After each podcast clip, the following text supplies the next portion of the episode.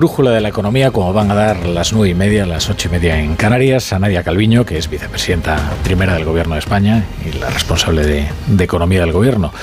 Buenas noches. Buenas noches. Vicepresidenta, yo, yo pensaba que, fíjese, que íbamos a estar todo el invierno hablando de economía y al final la política ya lo ha vuelto a invadir todo. Pues tiene usted toda la razón que yo venía pensando, eh, la entrevista, que tengo un cierto sentimiento de, de, es un poco surrealista, ¿no? Porque hoy se han aprobado los presupuestos generales del Estado para el año que viene. Hemos anunciado la segunda fase del plan de recuperación con los fondos europeos. Se ha aprobado una inversión récord en ciencia.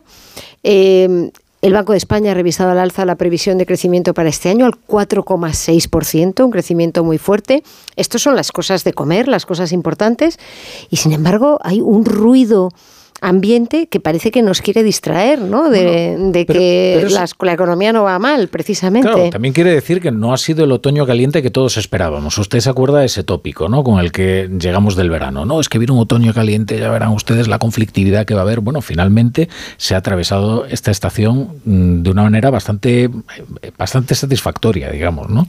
Sí, pero no por casualidad. Es que llevamos, igual que sucedió con la pandemia, es que hemos estado trabajando muy intensamente para evitar que se produjesen los escenarios más negativos.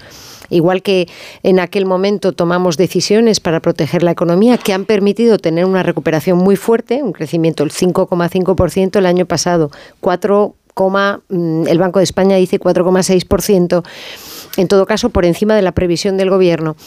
Eh, Mm, de esa misma manera que protegimos la economía y que hemos podido impulsar la recuperación, pues ahora con los fondos europeos estamos impulsando el crecimiento.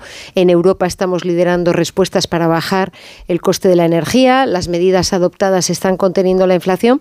Es decir, esto es fruto también de una política económica mm. responsable, seria y que está concentrada en lo que de verdad importa y no se deja despistar por este ruido que francamente yo le confieso me da un poco la sensación de que justamente es porque no se quiere que hablemos de la economía y sobre todo que no se quiere que hablemos de lo que va bien. Bueno, vamos a reconocer que no es fácil hablar de la economía cuando se están tramitando leyes como la derogación del delito de sedición, reformas tan importantes y delicadas como dos leyes orgánicas. Quiero decir, eh, al final la agenda legislativa del gobierno algo tiene que ver, ¿no? En el hecho de que estemos hablando de ello, ¿no? Sin duda, eh, suceden muchas cosas muy interesantes a lo largo del día, que era lo que estábamos comentando antes de, antes de entrar en antena, ¿no? Son muchas las noticias y los eventos que suceden, pero a veces este, este le llamo ruido, por, eh, me parece que describe bastante bien el, sentimiento que yo creo tiene la mayoría de la población, yo por lo menos lo tengo, no nos deja ver que la situación de Cataluña de hoy no tiene nada que ver con la de 2017-18 cuando llegamos al gobierno. Yo me acuerdo perfectamente no se ha producido la catástrofe que tantos vaticinaban en términos económicos. La inflación va bajando. No sé, tenemos unas tasas de desempleo que son mínimas. Es decir, hay una, hay una sustancia que yo creo tendría que llevar a, a la población a tener confianza y tranquilidad. Y sin embargo, estamos constantemente en, una, en un estado de agitación pues que no contribuye a nada positivo. Bueno, para esa agitación también contribuye el hecho que el gobierno ha utilizado palabras muy gruesas para definir una posible todavía, cuando antes de que se produjera, decisión del Tribunal Constitucional. ¿no? Por ejemplo, se hablaba y fue nada menos que el presidente del gobierno en Bruselas quien utilizó esa palabra, de un complot, un complot de fuerzas derechistas que, bueno, pues supongo que incluiría a medios de comunicación, a políticos. ¿Usted cree que hay un complot eh, que trata de sabotear al gobierno? ¿Pero a usted le parece que la palabra más gruesa que hemos oído es complot? Bueno, por parte del presidente sí. Bueno, yo en, estos, días, en estos días estoy oyendo unos términos y unas expresiones que por otra parte... a Felipe Sicilia hablando de un golpe de Estado por parte de los togados. Mm, mire, yo estoy totalmente de acuerdo con lo que yo creo que usted trata de sugerir, que es que hay que bajar el diapasón y hay que bajar el tono de la conversación y volver a un diálogo y un respeto entre las instituciones y entre las personas que nunca se debe perder, creo yo, y que eh, no podemos acostumbrarnos al insulto, al ataque personal, a la falta de respeto que lamentablemente en estos cuatro años y medio yo veo muy instalada en la vida política española y que, insisto, no contribuye a nada bueno. Y yo creo que eh, los ciudadanos están hastiados de tener esta sensación de conflicto constante cuando mm, los que estamos en la vida pública y tenemos responsabilidades políticas estamos para resolver los problemas. Mm, pero concédame que ese respeto también lo merece una institución tan importante como el Tribunal Constitucional, por mucho que sus miembros tengan el mandato prorrogado. Pero por supuesto, mm. respeto al, Tribunal Constitucional. Sí, yo creo que quienes están faltando al respeto a las instituciones son quienes han concluido su mandato y se están atrincherando en ellas. Es que es un, es, un espectáculo que no se corresponde con la realidad de este país. Este es un país democrático con instituciones consolidadas. Cuando uno termina su mandato, deja ese puesto. Entonces, me parece que, es una falta de respeto de los propios miembros de esas instituciones que no están ayudando a que se produzca el normal relevo en esas instituciones.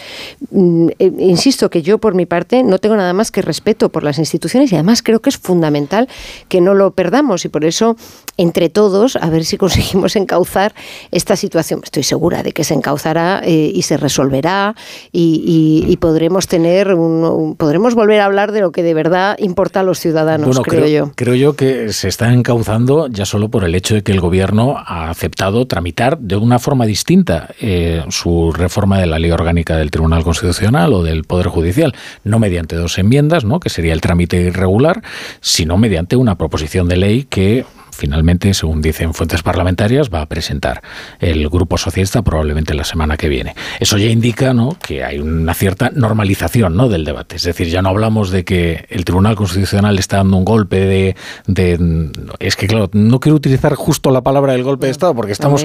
Pero es que se ha hablado de golpe de... Se ha utilizado en el hemiciclo algunas expresiones que los ciudadanos... Eh, tienen eh, razones bastante sólidas para sentirse muy preocupados. Es decir, yo creo que lo que hay que separar lo que se escucha en el hemiciclo, que insisto y lo siento de verdad, eh, es este tipo de tono es constante y eh, todos los miércoles por la mañana lo sufrimos los que tenemos que estar allí en primera línea, porque yo entiendo que los ciudadanos pues no tengan ya casi ni interés de escucharlo, ¿no? Pero ese tono y ese tipo de expresiones se están utilizando de una manera muy constante. Yo, yo no lo comparto. Creo que tenemos mm. que eh, hablar con propiedad y sobre todo establecer un tono y, un nivel de debate que lo que dé a los ciudadanos es tranquilidad. Y sobre todo es que yo creo que el país está en otra cosa. El mm. país está en, salir adelante, hemos superado la pandemia, ahora nos estamos enfrentando bien a la guerra, en, la economía española resiste bien estamos creciendo más que los países de nuestro entorno, estamos evitando los escenarios más negativos, empezamos 2023 con un crecimiento económico fuerte, con más empleo que, que nunca casi, bueno, es una base que nos tiene que dar confianza para el futuro y tranquilidad. Una de las reformas que eh, se tramitaban esta semana eh, es la del, delito de malversación, que es un delito económico muy grave. El gobierno asumirá la responsabilidad en caso de que mm, se beneficien malversadores que vean rebajadas sus penas, incluso algunos de ellos eh, puedan verse excarcelados. Bueno, yo creo que el objetivo, desde luego, no es de ninguna manera dejar eh, ni, un paso atrás en la lucha contra la corrupción. Cosa distinta es que se adecúen los tipos para que eh, haya una respuesta proporcionada y en línea con otros países de nuestro entorno. Yo, en este sentido, creo que el compromiso del Gobierno con la lucha contra la corrupción es clarísimo desde el primer día. No, es que tenemos el antecedente de la ley del CSI, que hoy además es un triste hito, ¿no? Porque hoy hemos visto que se ha rebasado el centenar de delincuentes sexuales que habían sido condenados en firme y que han visto rebajadas sus penas o han obtenido algún beneficio penitenciario, ¿no? Y esos son efectos no buscados, pero evidentemente la ley es para todos, ¿no? Uno pretende favorecer a unas personas muy determinadas y de repente se dan cuenta que otros encajan también en esa tipología. Bueno, el objetivo de la ley yo creo que está claro, eh, que es justamente reforzar la lucha contra los abusos contra las mujeres y, reforzar la, protección de las, de las mujeres, igual que hemos tratado de reforzar la protección de los menores y, del conjunto de la sociedad ¿no? ante este tipo de, abusos. Yo entiendo que, tenemos que asegurarnos de que ese objetivo, que está claro en la ley, se traslada luego a las sentencias. Hmm Porque usted cree que hay que corregir la ley para evitar que se siga produciendo este goteo. Yo no he analizado en profundidad esta cuestión. Entiendo que se está analizando cómo se puede asegurar que efectivamente el cumplimiento por parte de los tribunales y la interpretación por parte de los tribunales no deja lugar a duda. Insisto en que la voluntad política y el objetivo de la ley es claro y meridiano. Se trata de reforzar la protección de, las mujeres. ¿Mm? Eh, Vamos a hablar de la economía. Antes mencionaba usted la previsión del, Banco de España. Es verdad, ha elevado una décima su, previsión de crecimiento de la economía española, pero a la vez ha reducido sus estimaciones para el año que viene al, al 1,3%. Mm, bien, no entraremos en recesión. ¿Hay algún peligro de estancamiento en la economía española? Está claro que el escenario es de una cierta ralentización con respecto al crecimiento que, estamos teniendo, pero estamos teniendo un crecimiento muy fuerte, insisto. El año pasado un 5,5, este año 4,6, dice el Banco de España. Estamos en un escenario de previsiones muy volátiles. El Banco de España y otras instituciones revisan constantemente. Afortunadamente, en estas últimas semanas todas están revisando al alza la previsión de crecimiento para la economía española este año y yo creo que tenemos que tomar con mucha cautela las previsiones para el año próximo, porque la incertidumbre es máxima, dependerá de la guerra, dependerá del impacto de los tipos de interés, de la evolución de la inflación, los precios de la energía, eh, las tensiones geopolíticas, son tantos eh, que sucede en China y si puede haber nuevas situaciones de cortes de, las cadenas de suministros. Y yo en este tipo de situaciones lo que creo es que hay que actuar con la máxima prudencia, tomando medidas para evitar los escenarios más negativos y un poco esperando lo mejor y preparándose para lo hmm. peor, ¿no? Eso es lo que llevamos haciendo estos años y yo creo que las pruebas están ahí de que esa es la política correcta. En ese sentido, ¿usted se arrepiente de haber dicho que la inflación iba a ser un fenómeno temporal? No, porque en aquel momento todos los organismos preveían que iba a ser un fenómeno transitorio. Claro, luego estalló la guerra. Hmm. Es que nadie anticipaba que iba a estallar la guerra en, en Ucrania y que, por tanto, los eh, factores que llevaban a la aceleración de los precios de la energía iban a tener un carácter más permanente. ¿Y podría usted eh, anticipar cuándo podríamos regresar a tasas del 2% anterior mm. a la crisis energética?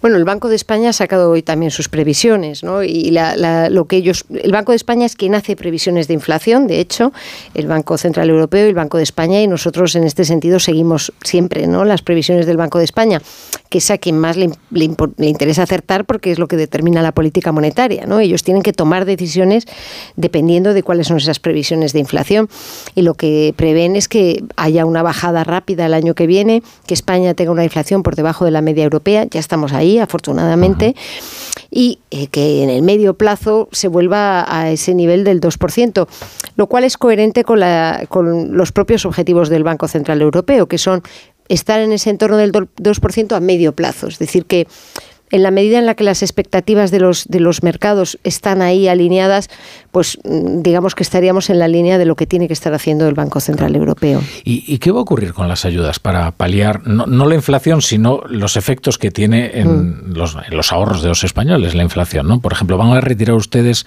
las ayudas para el combustible, estos 20 céntimos eh, por litro, al menos a todos los conductores? Estamos analizándolo. la semana que viene tenemos que adoptar el paquete de medidas porque tiene que entrar en vigor el 1 de enero y lo que estamos es justamente terminando de perfilar el paquete. Siempre que me preguntan por una medida individual, es que hay que ver el paquete en su conjunto, porque fíjese, eh, ya hemos movilizado más de 30.000 millones de euros de dinero público, de recursos públicos, para justamente tratar de amortiguar o paliar el impacto negativo de, de la guerra en términos de inflación bueno, lo que tenemos que asegurarnos es de el uso más eficiente de esos recursos. ¿no? Lo único que tenemos claro es que la medida estrella, el transporte público gratuito de cercanías, se va a extender todo el año próximo. Creo que es una medida que lleva al transporte sostenible, que llega a las clases medias, a los estudiantes, trabajadores, autónomos. Que ahorra y eso lo tenemos que ahorra combustible. Sí, porque los 20 céntimos por litro, lo cierto es que no sirven para hacer una política de ahorro, ¿no? Es decir, no, desincentiva el consumo. Totalmente, y por eso ha sido quizá la medida más controvertida desde el primer momento, ¿no? Ha sido una medida eficaz para bajar la inflación pero es una medida que ha sido muy controvertida porque además no va precisamente a los colectivos más vulnerables, ¿no? Beneficia a quien tiene un coche y más allá de, quien necesita el coche para o el camión o la furgoneta para su trabajo, eh, los profesionales pues no se ve como una medida muy progresiva, ¿no? Entonces, de hecho, por eso, a, quien tiene el tanque más grande en el coche que consume más, pues se beneficiará de mayor descuento, ¿no? Efectivamente. Entonces, esa medida está en este momento bajo, estamos analizando eh, cuál, cuál puede ser la, en qué medida debe o no formar parte del paquete teniendo en cuenta el conjunto, ¿no? Lo que el presidente ya ha anunciado es que también vamos a tomar medidas para paliar el alza de los precios de los alimentos, que es el elemento ahora más resistente a la baja y, que más afecta a las familias. Y vamos a seguir, pues como hicimos con la pandemia porque en el fondo cuando uno ve que algo funciona, pues para qué no hay que abandonar esa línea, que es tomar medidas con una duración temporal para irlas adaptando a cómo evoluciona la situación. Eso es lo que hemos hecho desde marzo de 2020 y nos ha ido bien para poder responder de una manera ágil y eficaz a, una situación de tanta incertidumbre. ¿Y qué medidas van a tomar para vencer esa resistencia del precio de los alimentos? Eh, ¿Está usted de acuerdo, por ejemplo, con, su compañera, con Yolanda Díaz, por ejemplo, en, poner una tasa a las grandes distribuidoras? O... Bueno, en sí mismo esa medida no supondría una bajada de los precios de los alimentos pero todas las propuestas y, todas las, sugerencias y sobre todo las propuestas un poco más analizadas se analizan, se valoran, se consideran. Unas se toman y otras no, las que nos parecen que en este momento reúnen todos los requisitos que queremos, que es contener la inflación, apoyar el crecimiento económico y la creación de empleo y apoyar sobre todo a los colectivos o los sectores más vulnerables y más afectados por, eh, por esta, este impacto. Estaba pensando que hace tiempo que no hablamos de, problemas en, el gobierno. Es que siempre, generalmente, que como viene usted aquí a, Onda Cero y a otras entrevistas también, se mencionan los problemas de Nadia Calviño con Yolanda Díaz y algunos problemas, siempre de discusiones internas, digamos, dentro de la coalición en las que siempre le pone a usted de protagonista. Y hace bastante tiempo que no, que, se vive con bastante placidez. Y lo echa usted de menos. No, no, no, no. lo que pasa es que me faltando, ya le está faltando. esto era una pregunta recurrente que, sin embargo, esta vez no tenía yo pensado hacerle. Pues fíjese ¿eh? Una buena noticia. O sea que Otra ha mejorado las, relaciones en... Sí, es que creo que tenemos que centrarnos en lo que de verdad importa y es que estamos tomando medidas para aliviar a las familias, para ayudarles, para capear lo mejor posible una situación totalmente indeseable como es la de la hmm. guerra y la inflación y yo confío en que sigamos teniendo eh, buenos resultados, como por el momento se demuestra. Mm. Ah, justo antes de que llegara, estábamos hablando aquí en la Brújula de la Economía sobre la gestión de los fondos europeos. Hay, hay colectivos empresariales que se quejan de que no está permeando en la economía real. No sé si hace falta agilizar todos esos proyectos, si hay una excesiva burocratización o si nos estamos enfrentando a una nueva experiencia con un volumen de, dinero que es muy difícil de movilizar. Pero en cualquier caso hay un cierto descontento ¿no? sobre cómo se está gestionando eh, esta política. Sí, aquí también yo siempre tengo una sensación de, poco surrealista, insisto, en el sentido de que, o un poco de realidad, porque hay un, un mensaje de no están llegando, no están llegando, y luego uno mira los datos los datos son que España es el país más avanzado, que hemos recibido 31.000 millones de euros y ya están eh, comprometidos fondos del Estado por 38.000 millones de euros que hay 22.000 millones de euros que ya se han resuelto, convocatorias de ayudas del Estado y de las comunidades autónomas, que son, no recuerdo exactamente, pero 136.000 proyectos los que se han puesto en marcha ya con los fondos europeos. Y yo que viajo por España, cada vez que voy a un sitio visito el centro de investigación, la universidad, la startup, la gran empresa que me dice, gracias a los fondos, el centro de formación profesional, gracias a los fondos europeos vamos a modernizar, digitalizar todos nuestros centros. Es decir, que yo sí veo que están llegando a la, a la mm, economía real y al conjunto de la sociedad y las cifras lo demuestran, ¿no? Yo eso no, no obsta para que sea muy cierto lo que usted dice y es el volumen de recursos no tiene precedente, es un reto muy importante para todas las administraciones públicas, requiere de la colaboración con el sector privado y es verdad que tenemos unos procedimientos administrativos que no están pensados para este tipo de procesos. Hemos podido innovar en algún programa, por ejemplo el kit digital, hemos podido robotizar todos los procesos, hacerlos casi sin papel eh, con una verificación automática de todos los datos de las empresas y eso explica que sea ya el programa más exitoso de la historia de España en términos de ayudas a las empresas para digitalización de las pymes. Pero en la mayoría de casos no, no ha sido posible esa agilización tan radical, digamos. ¿Y hay algún problema con la fiscalización? ¿Se ha arreglado el problema de la fiscalización en caso de que existiera? Ya sabe usted que una noticia que nos sobresaltó a todos cuando creo que fue la agencia Bloomberg, ¿no? Decía que la Unión Europea estaba pegando toque de atención a España, mm, sobre todo eh, a la hora de, de pedir nuevas partidas presupuestarias porque no tenía a punto las herramientas necesarias para fiscalizar correctamente el gasto. Mm. Bueno, los mecanismos de control son los básicos del control presupuestario, que son muy exigentes y la intervención general de la Administración del Estado es conocida por su eh, exigencia, su dureza y, su rigor, y me parece muy bien.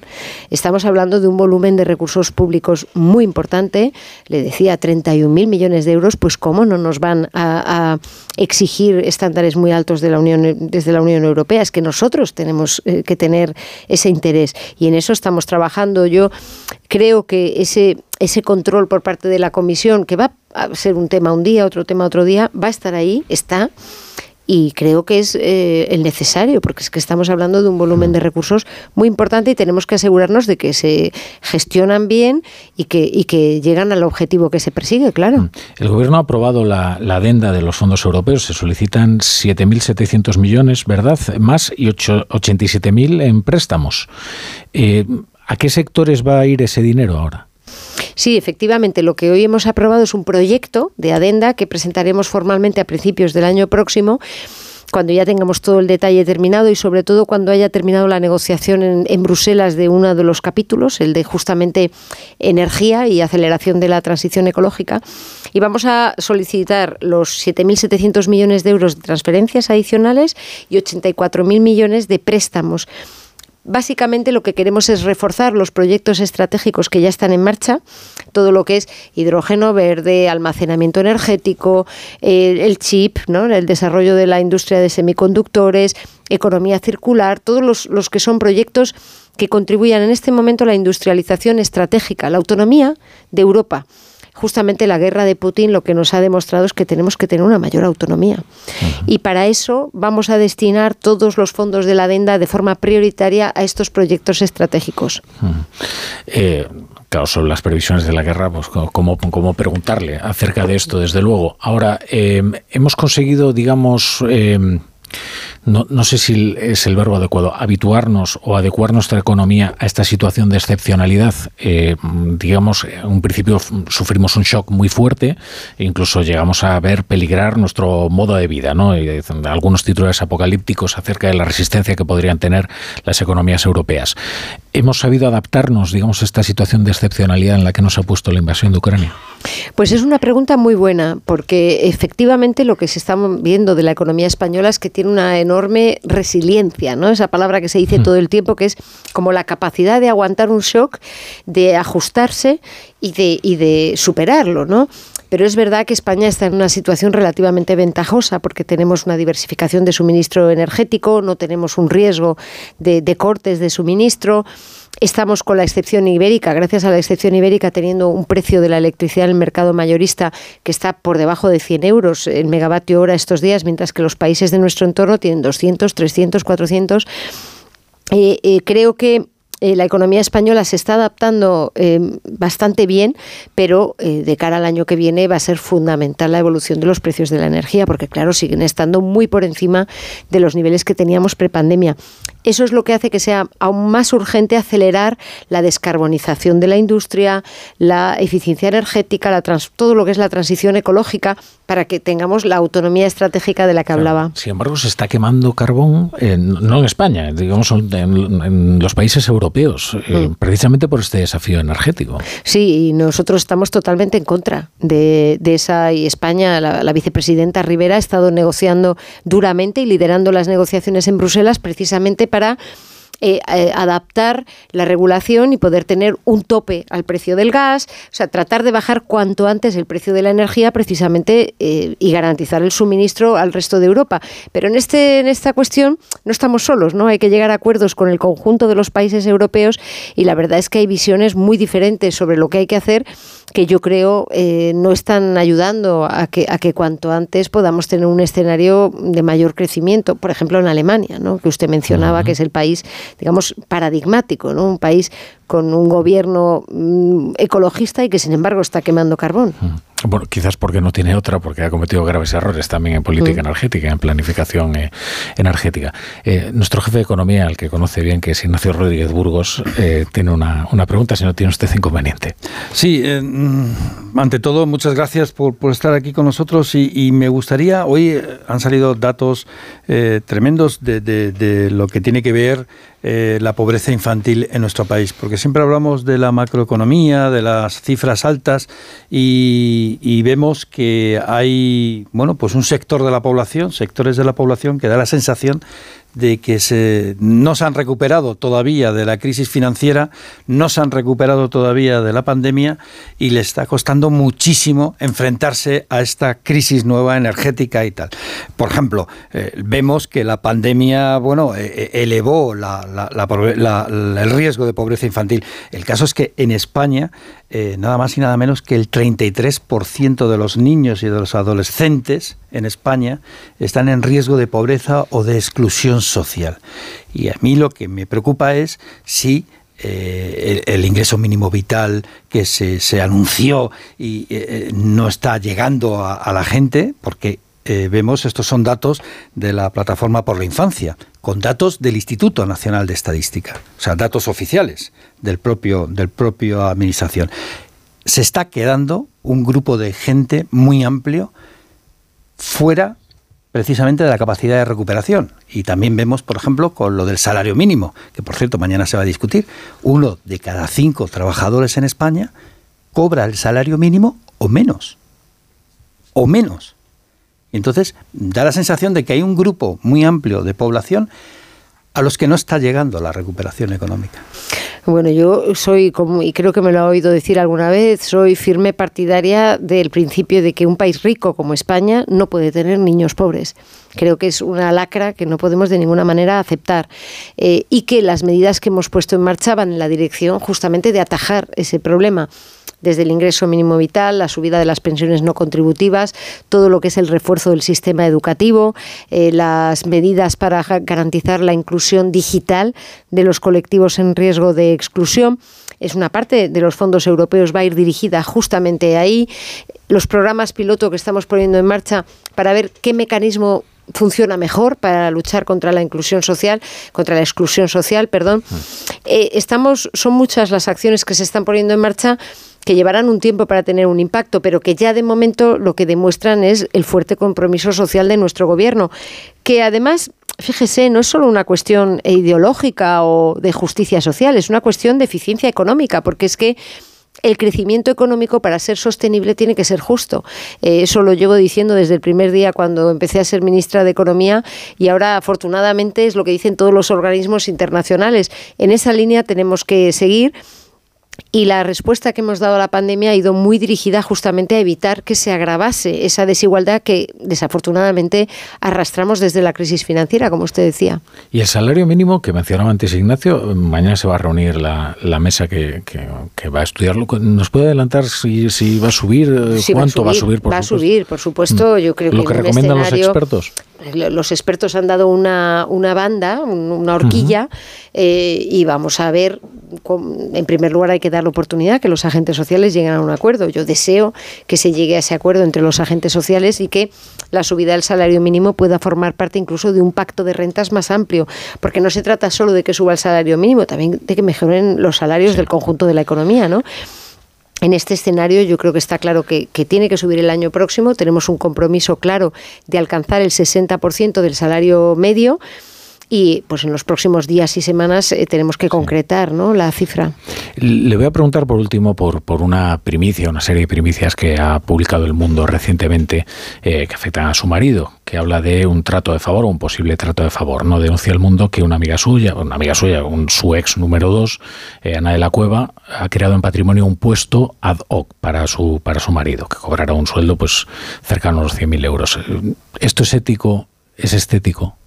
Mire, yo llevo cuatro años y medio aquí y he venido en España y cuatro años y medio viniendo a entrevistas en las que siempre se me ataca personalmente mm, con eh, informaciones falsas, tergiversaciones de la realidad. Ignacio, que lleva aquí en el programa desde el principio, en cada momento, pase lo que pase, se haga lo que se haga, hay esos ataques personales totalmente injustificados, sin, sin ningún fundamento y además inaceptables desde mi punto de vista. Lo que pasa es que como llevo cuatro años y medio, pues ya llega un momento... No es un ataque personal, es una pregunta ¿eh? por una noticia que se ha publicado en no, un medio por supuesto, de comunicación. No, se lo digo por su que pregunta. ofrece a usted la, la, no, la posibilidad de explicarse. pero es que ya han dado todas las explicaciones, entonces, eh, y siempre sucede lo mismo. Ya le digo que hagamos lo que hagamos y como no pueden atacarme a mí, pues tratan de atacar a mi familia. No, no es una novedad, vamos, llevo cuatro años y medio así. Pero lo que dice el mundo es que, claro, que usted nombra a una persona que luego nombra a su marido. Es decir, que si no hay un conflicto ahí. Insisto en que ya se han dado las explicaciones por parte de quien tiene que dar esas explicaciones y que yo ya este tipo de ataques, eh, que no, no le digo porque usted me lo pregunte, sino porque evidentemente eh, son cuatro años y medio ya de ataques, cuando no es por una cosa, es por otra, eh, y sin parar, ¿no? Y se haga lo que se haga, sin, sin ningún fundamento, sin ninguna, sin Mm. ninguna justificación. No, no tengo nada que añadir. En cualquier caso, los carros públicos, evidentemente, están sujetos a una fiscalización. Quiero decir, esto es. Sí, por supuesto. Entiendo que es, entiendo que es amargo, ¿eh? Hablar de una persona eh, que además cercana y tal, pero bueno, es que estas cosas. Efectivamente, en el caso de que pudiera haber un conflicto, pues es necesario esclarecerlo. Sí, sí, sin duda. Insisto que no tengo nada más que añadir. Muy bien, pues Nadia Calviño, vicepresidenta de primera del Gobierno de España, yo agradezco mucho que esté aquí en, en La Brújula respondiendo a las preguntas de, de todos, en fin. Muchas gracias por todo. Un abrazo y muchas gracias a ustedes.